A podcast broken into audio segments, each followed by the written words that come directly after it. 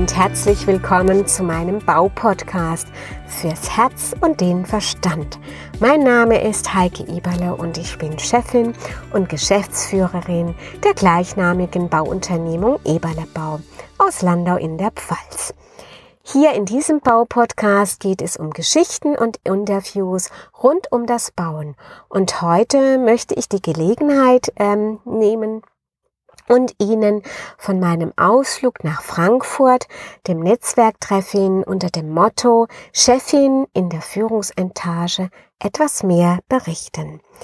Ja, das Grund, der Grundtenor, der war die, dass die Frauen heutzutage zwar gut ausgebildet sind und mit einem gesegneten Ehrgeiz ausgestattet sind, um wirklich die Position und die Führungsposition inne zu haben, doch sie trauen sich einfach nicht.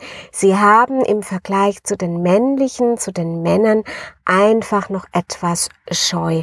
Sie trauen sich diese Verantwortung nicht zu und sie trauen sich manchmal auch ihre eigenen Stärke nicht zu. Ich für meinen Part habe ja 2015 die weibliche Nachfolge angetreten und bei mir war es auch fünf vor zwölf. Ich habe zehn Jahre lang gezedert, soll ich, soll ich nicht. Und ich habe immer wieder überlegt, bin ich die Richtige in einer Männerdomäne? Ich als Quereinsteigerin und kein Bauingenieurwesen studiert, schaffe ich es? Kann ich mich auf die technischen Leute von mir verlassen? Und dann 2015 war es dann endlich zu weit und es war schon fünf vor zwölf und ich habe ja ein inneres Ja gesagt, jetzt ist es soweit und jetzt werde ich die weibliche Nachfolge antreten.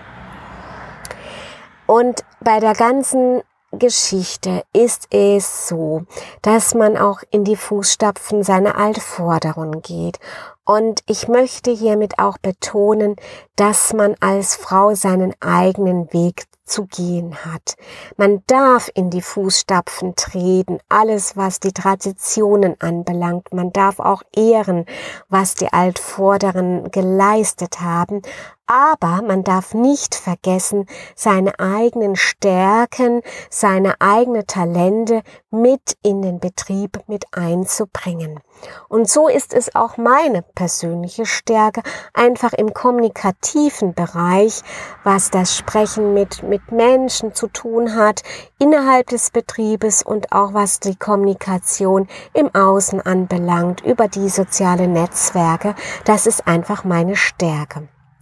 Und da gehe ich auch meinen eigenen Weg und lass mich nicht beirren von den vielen Stimmen, die da heißen, oh, was die wieder heute macht oder was die eigentlich treibt, das ist ja eigentlich nicht so gut für den eigenen Baubetrieb.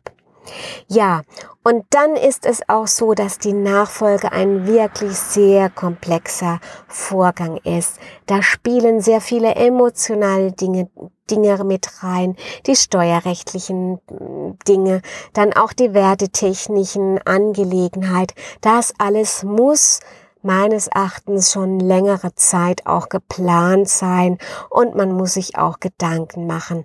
Und was mir so auch klar geworden ist, weil es ja sehr anspruchs, zeitanspruchsvoll ist und auch sehr viel Zeit benötigt, ist es wichtig, auch in dieser Zeit sich Auszeiten zu gönnen, sich Pausen zu gönnen und immer wieder einfach mal die Seele baumen lassen. Sonst wird die Nachfolge eine Last, äh, unter der man eigentlich auch zugrunde geht.